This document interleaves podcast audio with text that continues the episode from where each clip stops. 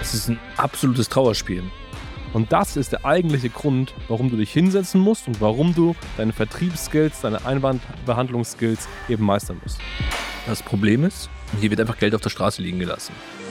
Jeder Mensch verhandelt, jeder Mensch sagt, hey, geht's dann auch ein bisschen besser. Es gibt keine einzige Person, die Ja und Amen sagt und alles kauft, was ihm irgendwie vor die Flinte kommt. Nein, man will immer verhandeln.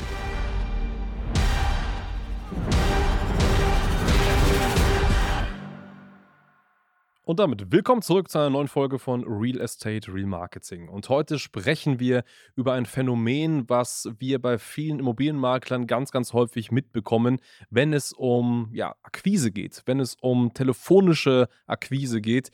Es geht um das Thema Einwandbehandlung. Und Einwandbehandlung, Vorwände, das klingt so vertrieblich und das hört man vielleicht häufiger und man denkt, ja, bei mir passiert das nicht, ich kenne mich ja gut aus. Aber da ist häufig die Realität eine andere. Und ähm, manchmal bekommt man das gar nicht so richtig mit, wie man eigentlich ja, Umsatz einbüßt, Umsatz verliert, nur weil man falsche Argumente nutzt.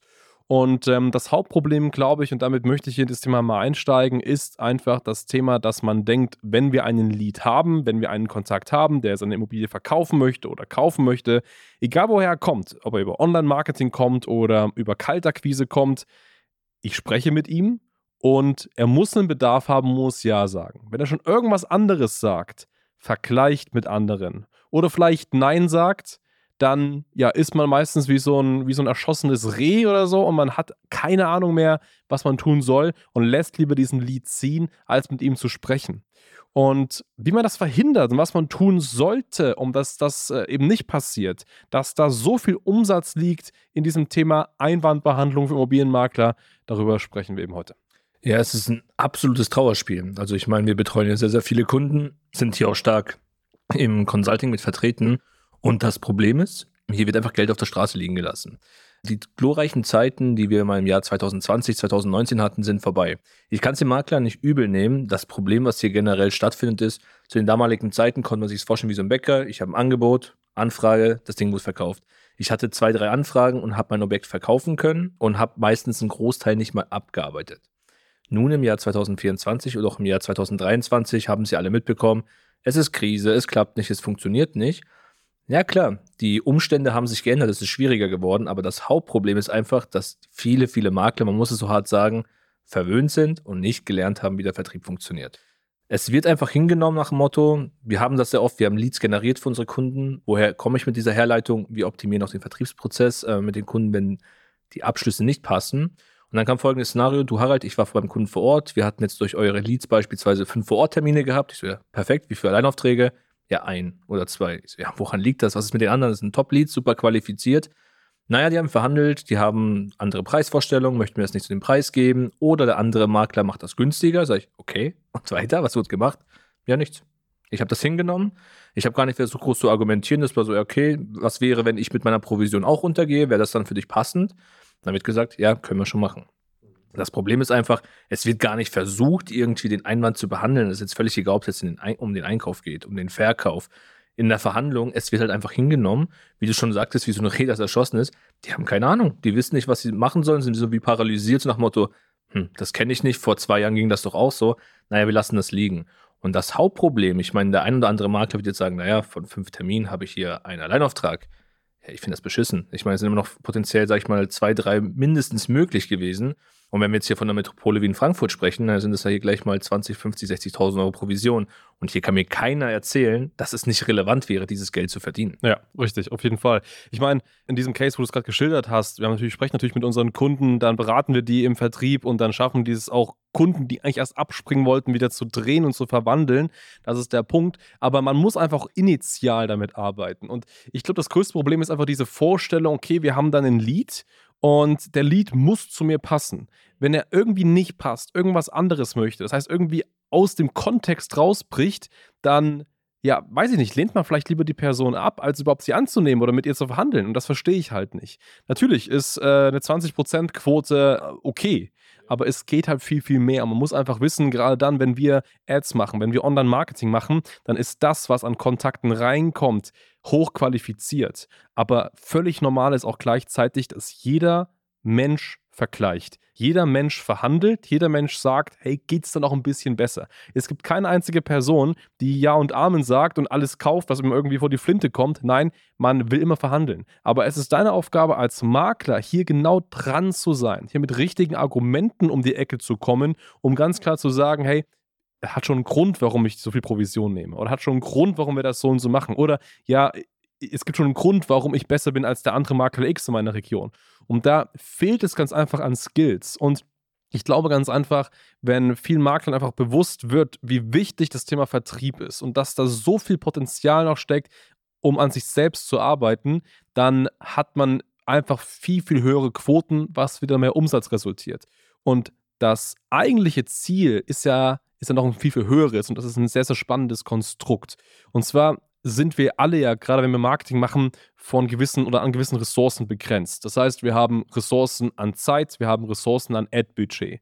Und die Frage ist immer, Hans, wie viel Ad-Budget soll ich denn investieren? Und die Antwort ist, so viel wie du kannst, aber dass es deine Ressourcen nicht auffrisst. Aber jetzt stell dir mal vor, du hast einfach das doppelte, dreifache, vierfache, fünffache an Ad-Budget dann kannst du viel mehr machen. Und die Macht, die dadurch entsteht, ist, dass wenn du am Markt in deiner Stadt der bist, der am meisten bereit ist, für einen Kontakt zu zahlen, der wird am Ende des Tages auch diesen Kontakt gewinnen. Und wann bist du bereit, am meisten für den Kontakt zu zahlen? Wenn du den höchsten Return hast. Das heißt, wenn du das meiste aus deinen Leads verwandelst. Das heißt, wenn deine Verwandlungsquote nicht nur bei 20% ist, sondern vielleicht sogar bei 80% ist, dann ist so gesehen der Aufwand, diese fünf Leads zu gewinnen, gleich. Aber wenn du halt davon nicht nur eins, sondern vier abschließt, der Return viel, viel höher, wodurch du wieder mehr in Marketing investieren kannst. Und das ist der eigentliche Grund, warum du dich hinsetzen musst und warum du deine Vertriebsskills, deine Einwandbehandlungsskills eben meistern musst. Das hat auch was mit Respekt gegenüber sich selbst zu tun. Also am Ende des Tages, Return natürlich, ich gebe hier was aus, um den bestmöglichen Lead einzukaufen. Aber auch wenn ich mich hinhocke und Kaltakquise betreibe. Ich meine, ich nehme jetzt am Tag zwei, drei Stunden Zeit und telefoniere hier dann ist es ja fahrlässig, dass ich nicht das Bestmögliche rausholen möchte. Und das kriege ich halt nur hin, wenn ich diese Einwandbehandlung durchführe, um jetzt hier aus diesen drei Stunden vier Termine rauszuholen, anstatt nur einen Termin.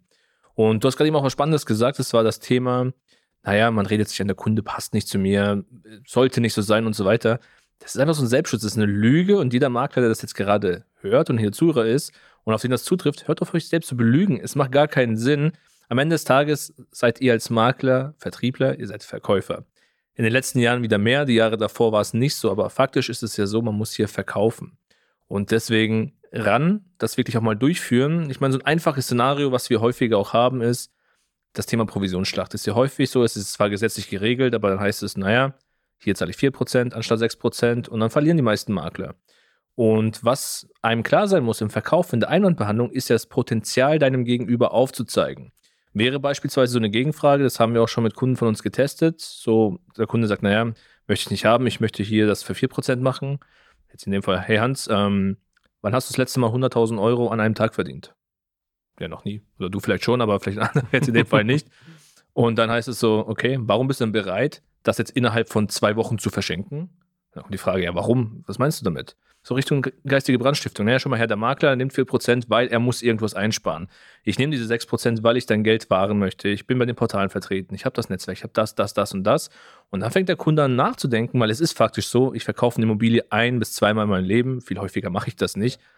Naja, ich habe, da ist keiner dabei, der einfach mal so sagt, naja, ich habe einfach mal hier 100.000 Euro sofort verdient. Und vor allem werden sie auch nicht bereit, das zu verschenken. Und das ist eigentlich der Job in der Einwandbehandlung, so mal die Wahrheiten aufzuzeigen und zum Nachdenken anzureizen. Das kann man in vielen, vielen Bereichen ausweiten. Aber das Problem ist einfach, es wird nicht gemacht.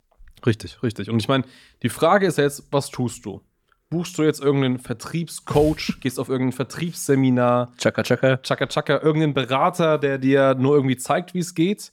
Oder gehst du gleich zum Marktführer, der für dich die Leads gewinnt und gleichzeitig als On-Top-Leistung dir den Vertrieb beibringt. Weil das ja. ist exakt das, was wir tun. Jeden Kunden, den wir haben, schulen wir auch im Vertrieb.